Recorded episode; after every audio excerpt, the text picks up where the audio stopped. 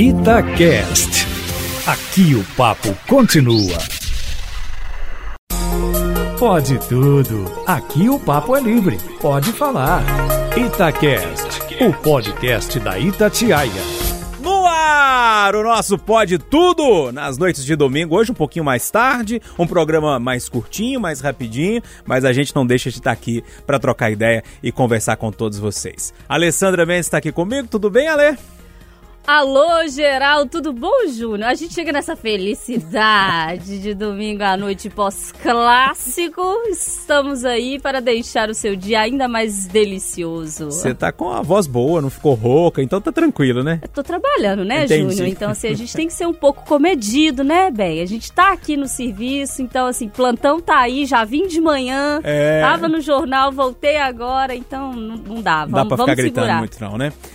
Eu sou José Eduardo da Costa, o homem mais vacinado desse Brasil. Fiquei numa felicidade danada. Como é que você tá? Tá passando bem Ei, da vacina? Coisa boa. Graças a Deus, graças a Deus. É, eu sei o que eu passei durante 11 dias, aquela tensão no hospital. Eu sei o que é, tenho vivido nos últimos dias com as perdas de gente muito querida. E eu sei o quanto Deus gosta de mim. A, a Ele os meus respeitos aos 7 bilhões de seres humanos que habitam a Terra, ou mais, né? Uh, os meus votos de que cheguem lá o mais depressa possível e aos profissionais da saúde, só Deus para agradecê-los nesse nessa empreitada de mais de um ano. Agora daqui 15 dias que você toma a segunda dose, é isso? É, marcado para o dia 7 de maio. Bacana demais. Fiquei muito satisfeito. Meu pai e minha mãe também já vacinaram, tô feliz, tô vendo que as Amém. pessoas estão começando a vacinar, fico feliz demais. Ô senhor Loli, como é que você tá, meu velho? Tudo bem? Salve galera, boa noite. Tô aí, firme e forte. Avisar pra turma aí que, que mesmo mais curtinho, mesmo rapidinho, é bem gostoso, viu? Vem com a gente nesse Pode Tudo de Domingão. É, exatamente. Uma rapidinha no domingo à noite. Alessandra, você trouxe uma música aí pra gente ou não? Ué, menino, tem que trazer música, né? Eu não trouxe qualquer música. Desta vez eu venho cantar para vocês Cartola, porque a semana foi pesadinha, né, menino? Então vou cantar. Não tem a ver com o meu tema, já vou dizer para vocês, é... mas é uma música maravilhosa, chama Preciso Me Encontrar. E ela fala assim: Deixe-me ir, preciso andar, vou por aí a procurar, rir pra não chorar. Quero assistir ao sol nascer, ver as águas dos rios correr, ouvir os pássaros cantar. Eu quero nascer, quero viver. Vou por aí a procurar, rir pra não chorar. É, a Alessandra é afinada mesmo, tem jeito não, viu? Tô tentando. É. Ô Eduardo, qual que é a música que você trouxe aí pra gente? Paz, a minha música é tão, mas tão bonita, hum. mas ficou tão pequena perto dessa da, da Alessandra, que é, um, que é um hino, né? Isso é espetacular. É lindo Isso é mesmo. espetacular. A Maminha Bonitinha também, ó. Eu queria ter na vida simplesmente um lugar de mato verde para plantar e para colher. Ter uma casinha branca de varanda, um quintal e uma janela para ver o sol nascer. Eu queria ter na vida simplesmente. Essa música é tão linda, Eduardo, que eu me arrisco a dizer, e eu sempre falo é, sobre ela quando eu ouço, que para mim é a música mais bela é, da música popular brasileira, sabe assim? Essa música para mim, ela porque ela diz muito para mim, né? Cada um acha uma coisa porque diz Sim. de um jeito, né? Pra mim ela, ela, ela representa muita coisa. Essa música é linda, linda, linda. É do Gilson, né, Eduardo? Mil, do Gilson, né? do Gilson, que também ficou maravilhosa na voz da Roberta Campos. Ficou, é verdade. João Felipe Loli, a sua música? Já ouso dizer que teremos talvez um Pode Tudo com uma das melhores seleções musicais de todos os tempos. Eu não vou ficar atrás e vou trazer os originais do samba. Poxa. Falador passa mal. Essa é boa demais. Aquele refrão que a gente repete, né? Falador passa mal, rapaz. Falador passa mal. Esse sambinha é, é sambinha no diminutivo, é, é, é jeito carinhoso de dizer, porque é um sambão, é uma música incrível, muito gostosa de ouvir. Sobe o som aí, vamos escutar um pouquinho. Falador passa mal, rapaz. Falador passa mal. Bacana demais. Ô, turma, essa semana é. Ô Moreira, Oi. Você tá bom, fi? deixa eu lhe interromper, filho meu. Explica pro ouvinte, além de você tá bem, tá faltando alguém aqui hoje, ué? É verdade. Nosso Renato Rios Neto não tá aqui hoje com a gente. É menorzinho, né? A gente falou, vamos dar uma folguinha pro Renato? Pra ele ficar mais tranquilo. Mas a semana que vem ele tá de volta. Não tem perigo, não.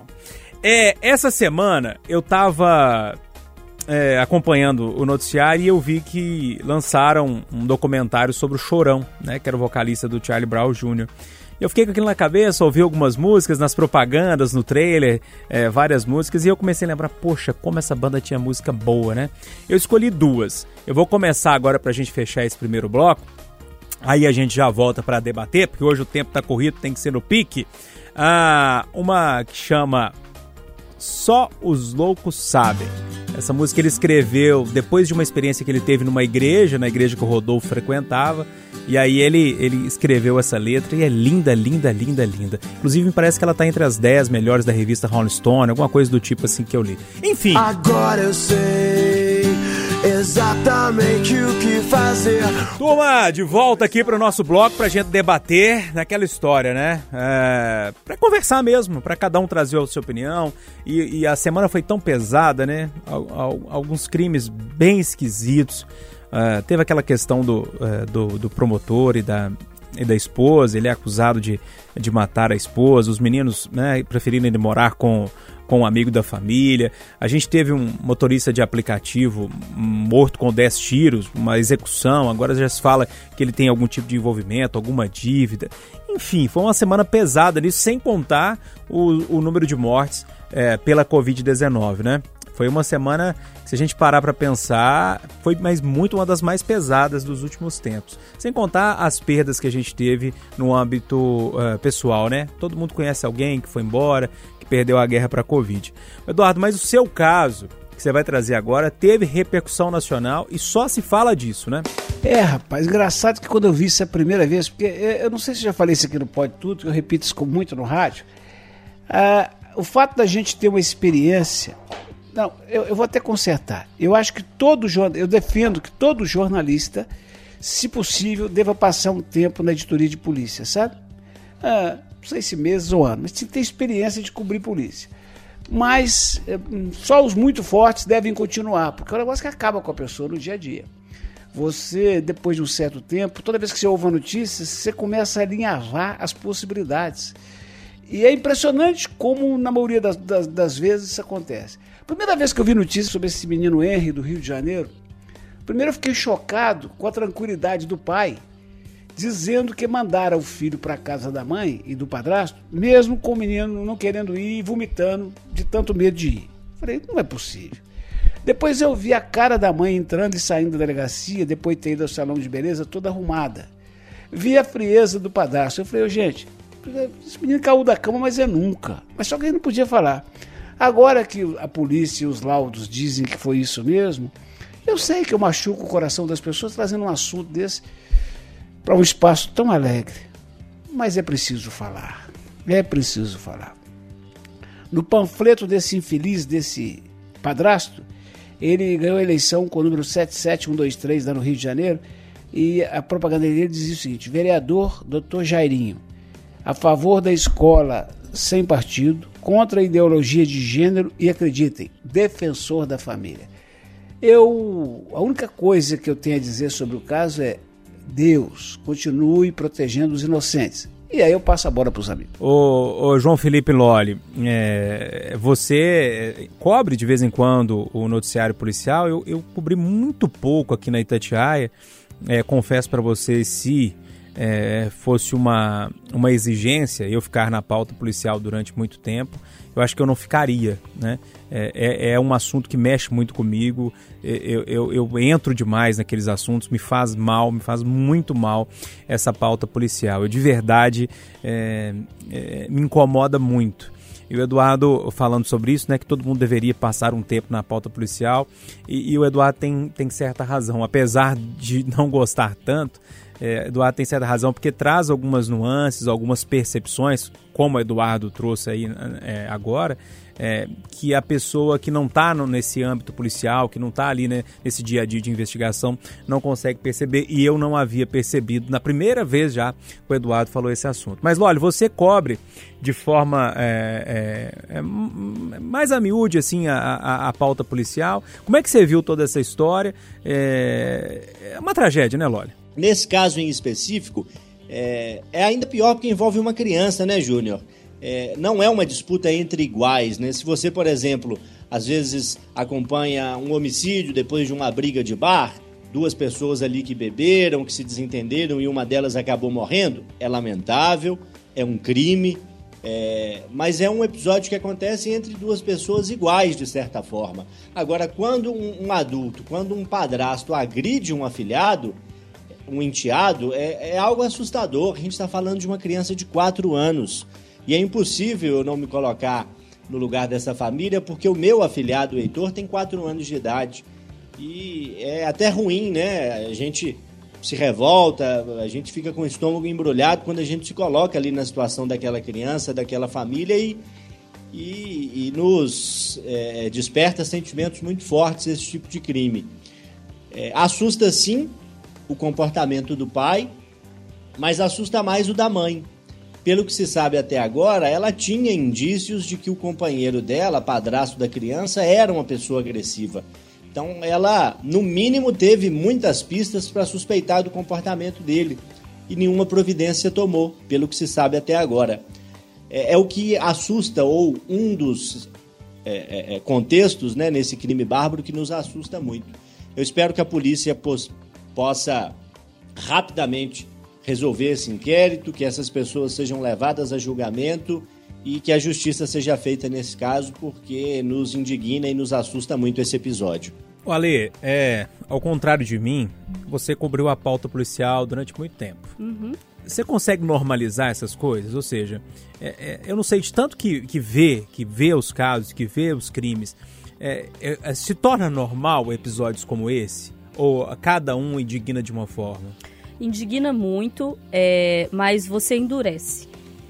A pauta policial, ela te endurece. É, eu, eu fiz pelo menos cinco anos cobertura só policial. Só que a cobertura policial, ela, ela, ela te endurece, ela tem que te endurecer, porque se você for chorar em toda a cobertura de assassinato, de estupro, de homicídio, de tentativa de homicídio, de violência contra criança, de violência doméstica, de violência contra idoso, você vai chorar todo dia, porque você cobre isso todo dia. E aí, eu acho que quem faz isso durante muito tempo tem que ter muita maestria para fazer. E eu não dei conta, porque é um negócio muito complicado para mim foi muito complicado porque eu não dormia pensando nos casos, eu não fazia as coisas pensando nos casos. E aí você se envolve de tal forma que, por exemplo, eu entrevistava num dia uma mulher de tentativa de homicídio, sabia no outro dia que ela ia estar na casa com o cara e eu falava: "Meu Deus, como é que a gente vai fazer?" E às vezes você cria uma ligação e a pessoa te liga, te pede ajuda, às vezes você não consegue ajudar e aí a pessoa morre. Você vai criando uma responsabilidade sobre os casos. Né? É, e, e também, Júnior, é, você vai vendo que a vida, às vezes, não tem jeito. Uhum. Sabe, eu já cansei de entrevistar estuprador, que é o mais difícil, assim. Um deles que eu entrevistei em Garapé, eu não me esqueço disso, ele olhou para mim e falou: com ela foi bom, mas com você seria melhor. Dentro de uma delegacia preso isso te, te faz desacreditar muito do ser humano, te faz uhum. desacreditar muito de que as coisas podem ser melhor. Mas é uma cobertura que existe, que é pesada e que é das mais difíceis que tem de ser feita. E te mostram isso. Te mostram o Dr. Jairim, que pega um menino de 4 anos, leva para um quarto, tortura, mata e que é eleito para a comissão de ética da Câmara dos Vereadores. São algumas perguntas que eu me faço. Eu falo assim, gente, mas por que, que esse cara não foi freado lá atrás? Porque ele não fez isso uma vez só. Ele já fez isso outras vezes. Por que, que essas mulheres aguentaram, as outras não, fizeram um boletim de ocorrência? Por que, que a Monique fez isso com o filho dela de 4 anos, sabe? Por quê? Por que, que a babá não denunciou? Ah, ela tava com medo. O menino morreu. Por que, que a mãe não fez nada? Será que cadeia vai resolver esse problema? Ô, ô, Eduardo, você me desculpa, eu acabei levando a, a discussão para um, um, outro viés aqui, falando inclusive das nossas coberturas policiais. Te deixo à vontade aí para você arrematar essa história toda. Que Deus proteja os inocentes. É, precisa proteger muito.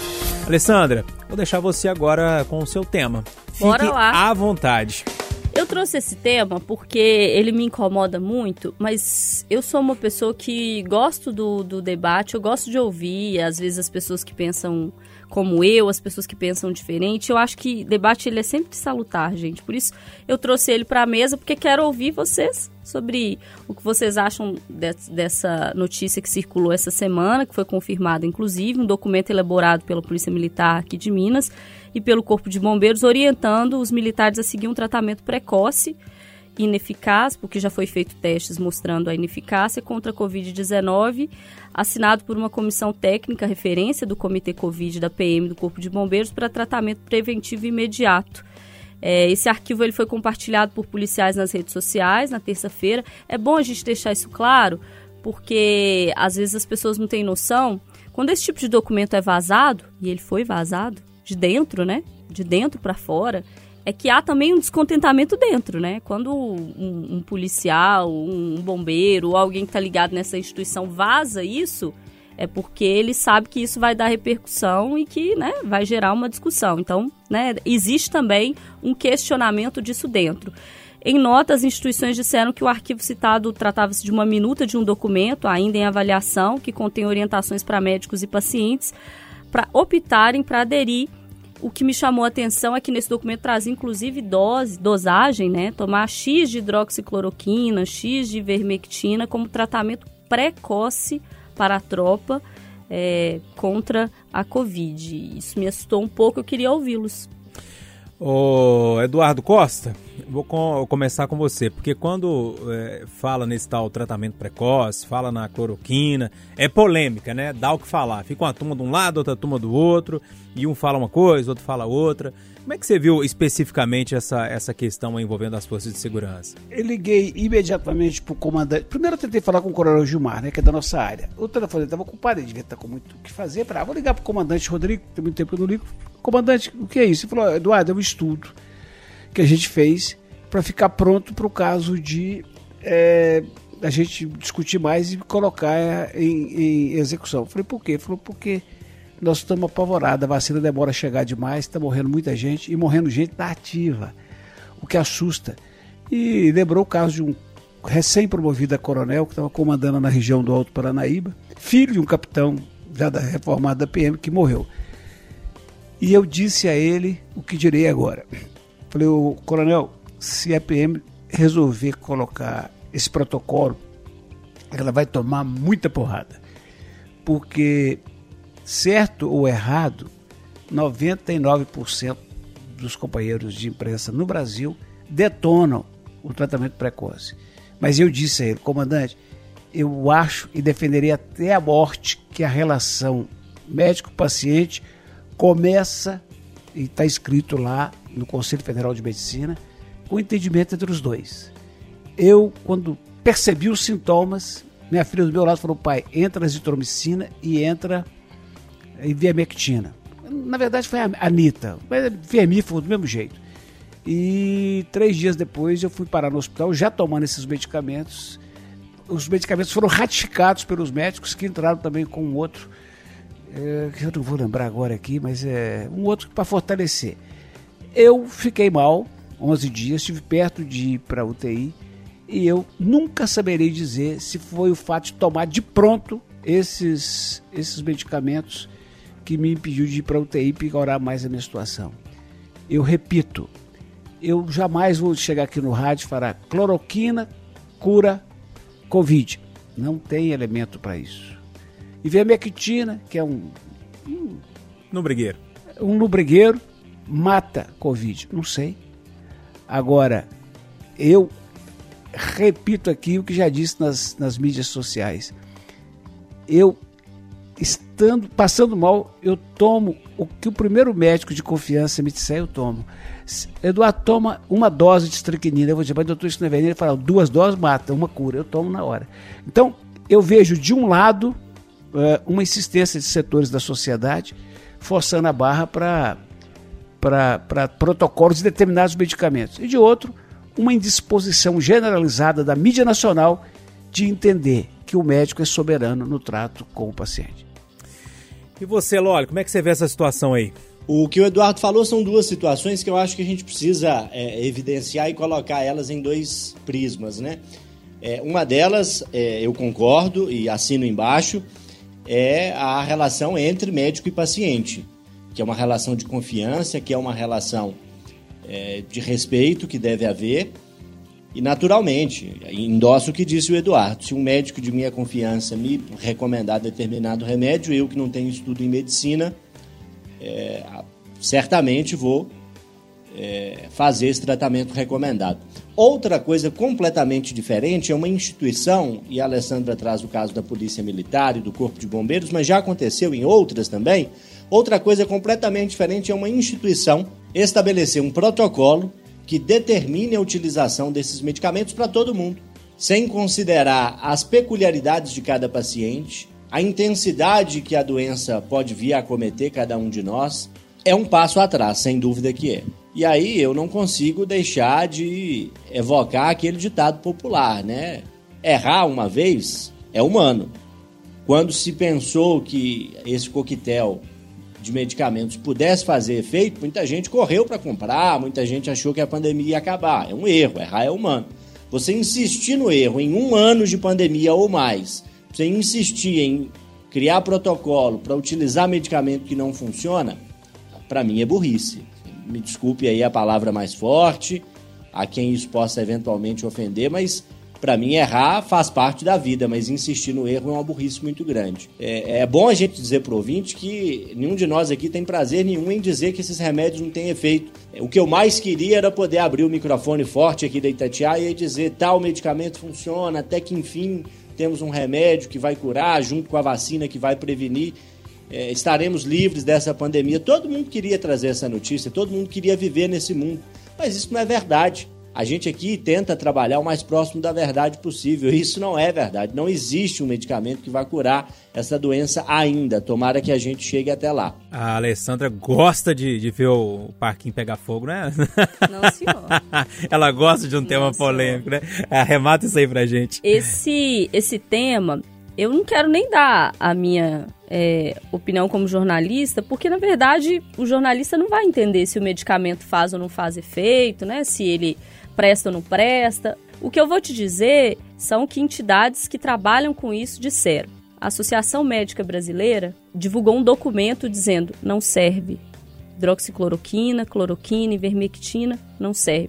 Fizemos estudos, tem estudos internacionais, enfim, de médicos, né, de entidades médicas dizendo que não serve. Aí veio a fabricante da ivermectina e disse: gente, não serve não serve. Porque a gente não está falando de tratamento só, né? A gente está falando de tratamento precoce. É tomar ser internada.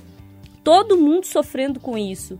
Será que a gente tem o segredo mágico e ninguém vai corroborar isso? Será que a gente vive nessa teoria louca da conspiração? Que estamos aqui é, para atacar um tratamento precoce e todo o resto do mundo não viu ele e ninguém quer usar ele, só a gente? Sabe, Estados Unidos morrendo gente pra caramba e tal, todo mundo investindo só em vacina e a gente tem essa mágica aqui, eu acredito que não. É, o meu problema com, com isso, Alessandra, nem, nem é se é para tomar ou se não é para tomar, porque eu concordo muito que se o médico mandar eu tomar, eu tomo, eu não tenho problema nenhum com isso.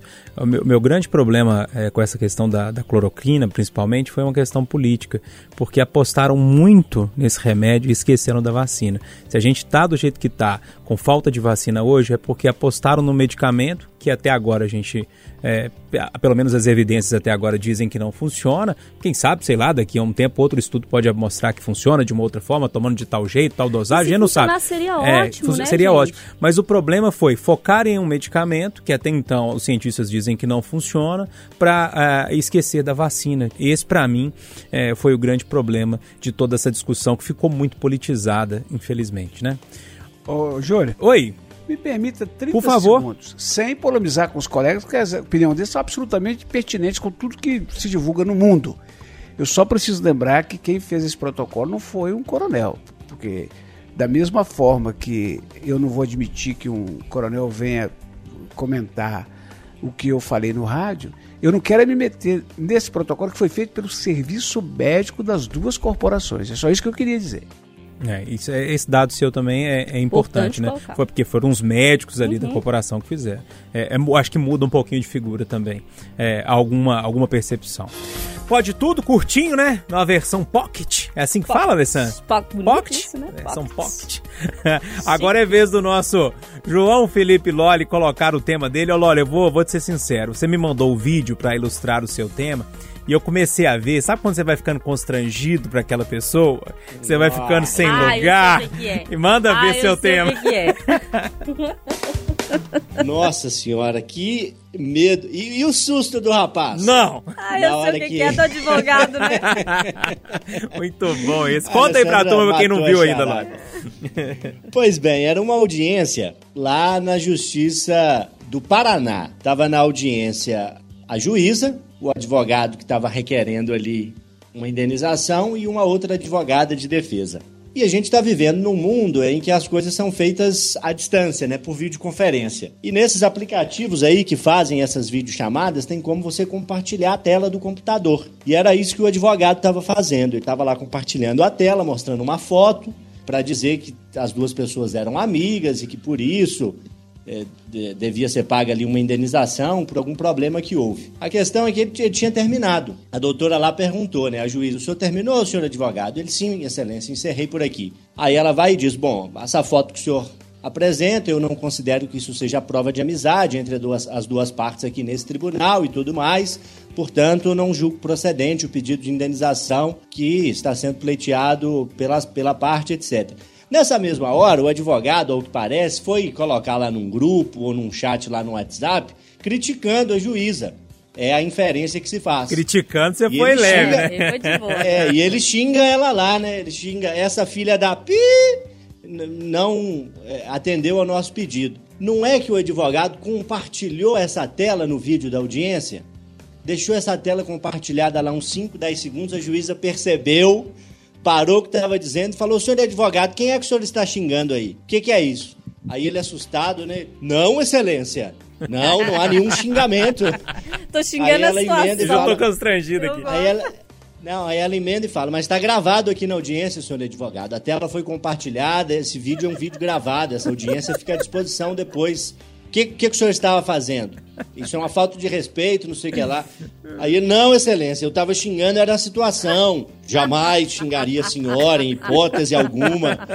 Aí a outra advogada tenta entrar lá, excelência, isso é um desrespeito. Aí a juíza já corta ela, por favor, doutora, a senhora fique em silêncio. E ela passa um sabão no rapaz lá, um advogado aparentemente jovem, que fica todo constrangido, né? O julgamento não tinha nem acabado e ele já estava xingando lá a juíza, dizendo lá que não conseguiu é, é, é, o benefício que ele pleiteava lá no tribunal. Não convém esperar, a pessoa está no meio de uma sessão, ela precisa ir abrir um chat de conversa para fazer outra coisa. Quantas vezes a gente, agora com a pandemia menos, mas a gente sai para um almoço, para um encontro entre amigos e alguém está contando um caso, tem lá cinco pessoas e três estão lá no celular digitando alguma coisa, não prestam atenção em quem está fazendo a narrativa. O celular é um mal do século e esse advogado entrou pelo cano, Júnior Moreira. Nossa senhora, que vergonha. Eu fiquei muito constrangido com aquele negócio. Eu fui ficando assim, eu fui vendo o vídeo e falei, nossa, a Priscila não fez isso não. Nossa senhora. Não, a juíza vai ver. Aí a juíza viu, aí a juíza começou a xingar. E ele, ele muito sem graça. Minhas escusas, doutora, minha... Ô Eduardo, você já errou algum grupo aí? Já mandou alguma mensagem que não era pra ser pra um grupo, mandou pra outra pessoa? Eu acho que a gente pode traçar esse paralelo, hein? É, eu, eu, eu, eu me conheço, então eu me vigio muito, sabe? Mas o irmão, cujo nome eu não vou dizer e vou torcer para quem não esteja escutando, botou no grupo da família Costa lá um monte de mulher pelada, deu uma confusão danada. E ele reagiu assim, foi mal, as sobrinhas todas. Mas claro que foi. mas, mas eu me vigio, eu tenho uma, é, é complicado demais, tem coisa muito complicada. Eu quero recomendar a todo mundo assistir os, os sete de Chicago. Parece que até está concorrendo ao Oscar. É um filme muito bom que está na Netflix. E o filme é todo bom, mas a, a, a atuação do juiz é irretocável. Esse juiz é daqueles que você fala, Excelência, por que Vossa Excelência não vai ar? Entendeu? mas é, esse caso é engraçado E teve um outro que repercutiu muito durante essa semana e que veio de Ariquemes, em Rondônia. O cara foi pescar. Sabe esse cara que vai pescar a vida inteira? Sei. E a mulher fala: Olha, que essa pescaria tem putaria. Que isso, eu sou um homem sério. Não, mas vai, você está muito cansado, vai descansar.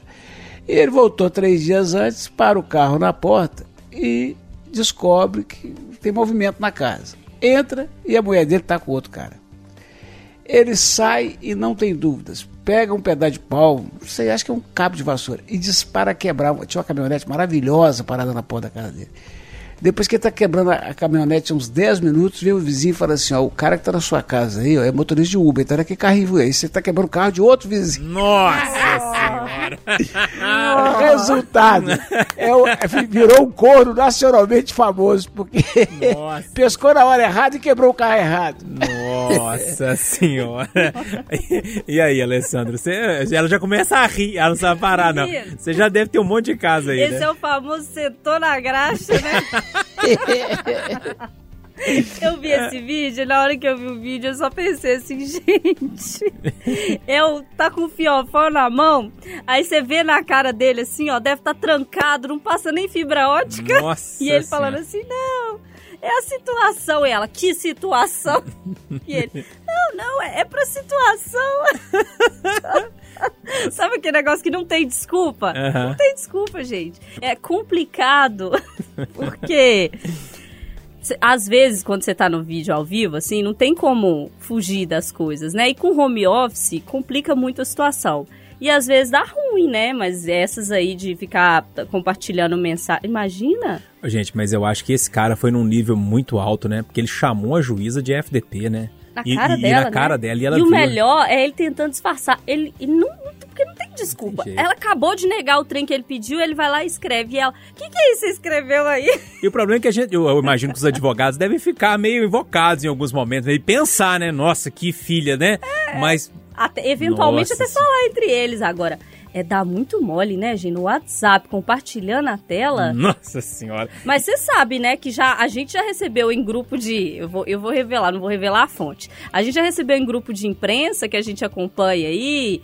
é, tem grupo de bombeiro, defesa civil, nanana, alguém que printa a tela e esquece que tava no X vídeos, lá numa das abas.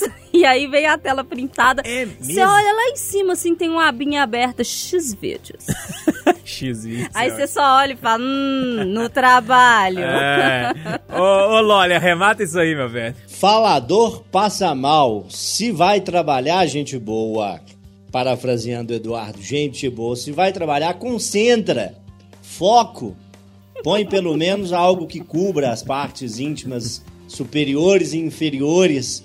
E evita de xingar os coleguinhas ou os adversários na hora de trabalho, que já ajuda muito, viu? É, eu peguei uma coisa pra mim, eu não xingo, não falo mal de ninguém mais no WhatsApp. O medo de mandar pra pessoa, porque eu sou meio desastrado, então eu parei com isso. Ô, Alessandra, fica com Deus, viu? Até domingo que vem, se Deus quiser. Aproveita o resto do domingo aí.